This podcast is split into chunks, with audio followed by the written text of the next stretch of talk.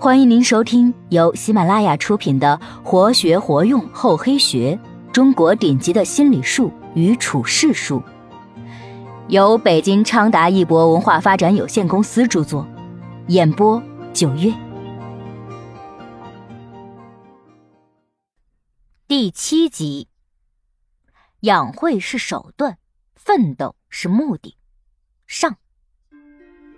日本著名科学家细川英夫在他所著的《一位开拓者的思考》一书中，讲述了一段极富哲理的话：人生的重挫酷似游客帆船，为使身体不致被水流动所产生的吸力紧紧地吸附于船底，造成窒息性死亡，就要在落水后借助坠落的劲儿蜷缩身体一沉到底，然后再顺着水流浮出水面。以求摆脱葬身鱼腹的命运。这里的蜷缩身体一沉到底，看上去好像非常卑微猥琐，一副无所作为、听天由命的样子，其实是最好的求生之道。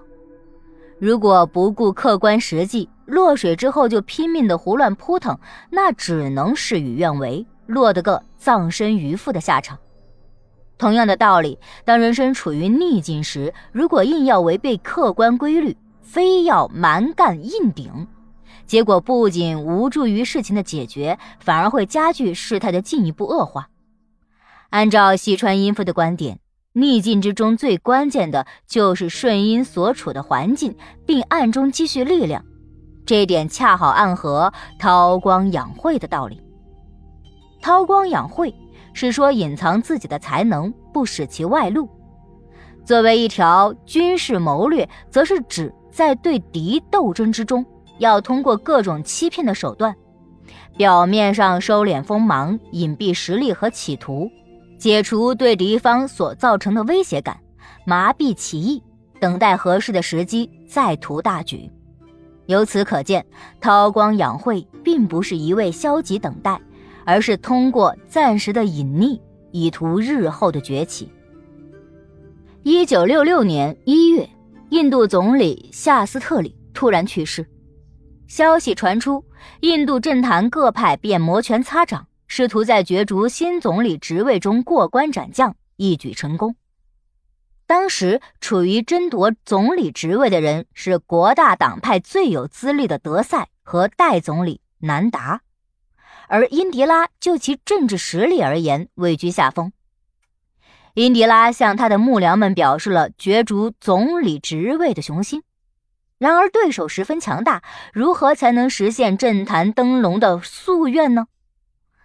在冷静的分析之后，英迪拉决定不过早的投入角逐，韬光养晦，等到政敌们两败俱伤时再予以出击。主意已定。他按兵不动，超然自若，好像无意参加角逐，而暗地里他却在养精蓄锐，等待时机到来。形势的发展果然如英迪拉之所料，德赛骄横固执，以唯一候选人的身份自居，不愿与人分享权力。德赛的表现大伤人心，尤其伤害了党内辛迪加派的感情。辛迪加派在党内和政府中有较大的势力，并且擅长于幕后操纵。辛迪加派对德赛的表现很不满，决定阻止德赛上台，并开始物色新的候选人。当时的代总理南达也不甘示弱，四处奔走，为其升任正式总理摇唇鼓舌，与其政敌斗得你死我活。各派争斗愈发的激烈，互相攻击，各不相让。在一旁静观的英迪拉，由于没有过早的出击，政坛各派以为他无意问津，因而无人向他发难。在公众心目中的他，仍是一个有谦恭风范的政治家。在局势快要明朗的情况下，英迪拉不失时机地开始行动。他凭借大名鼎鼎的尼赫努之女的特殊身份，党内各派及社会舆论对他无恶感等有利条件。施展其卓越的政治才华，他说服了辛迪加派和担心专横的德赛上台的人，并得到了他们的支持。接着，他又利用政治手腕把国大党的多数党员笼络在自己的麾下。经过辛迪加派的疏通，国大党执政的十个邦的首席部长表示愿意支持英迪拉。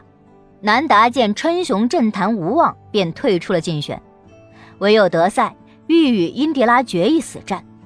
德赛对英迪拉大肆攻击和谩骂，意在抓住英迪拉反击时露出的破绽而大做文章。而英迪拉仍然保持谦和的风度，令公众舆论大加赞赏。结果，英迪拉以压倒性的优势当选为印度总理。英迪拉的成功之处在于他处于劣势时善于守拙，深藏不露，静待时机。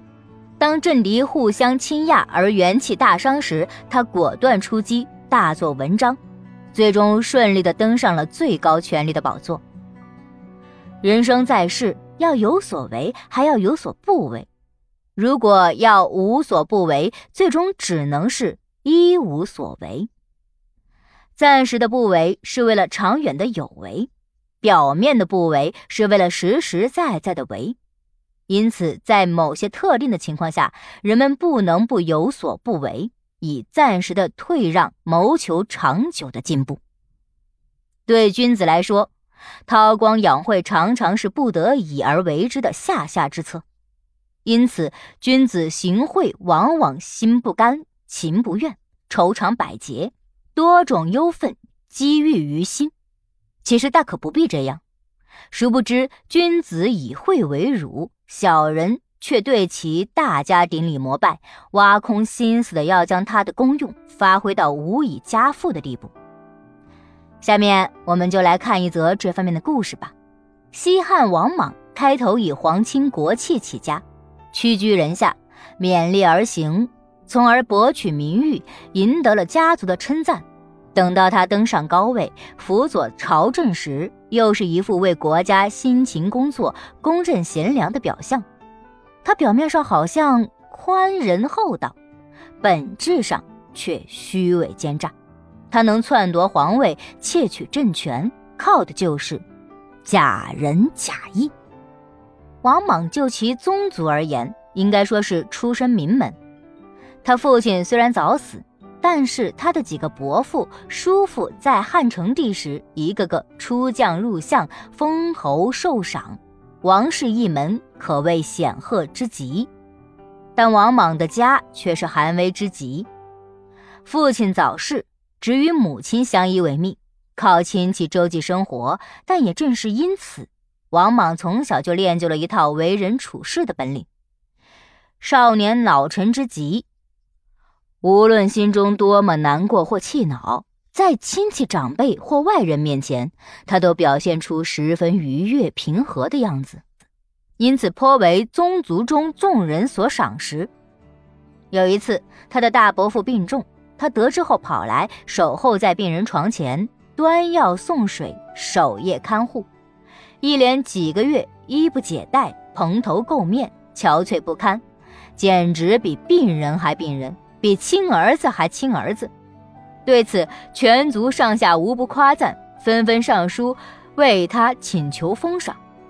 于是汉成帝封他一个新都侯称号，并命他任宫中侍卫。成了皇帝身边一位近臣，虽然地位高了，权力大了，但王莽从不露出半点骄矜懈怠的神色，反而一发谦恭有礼。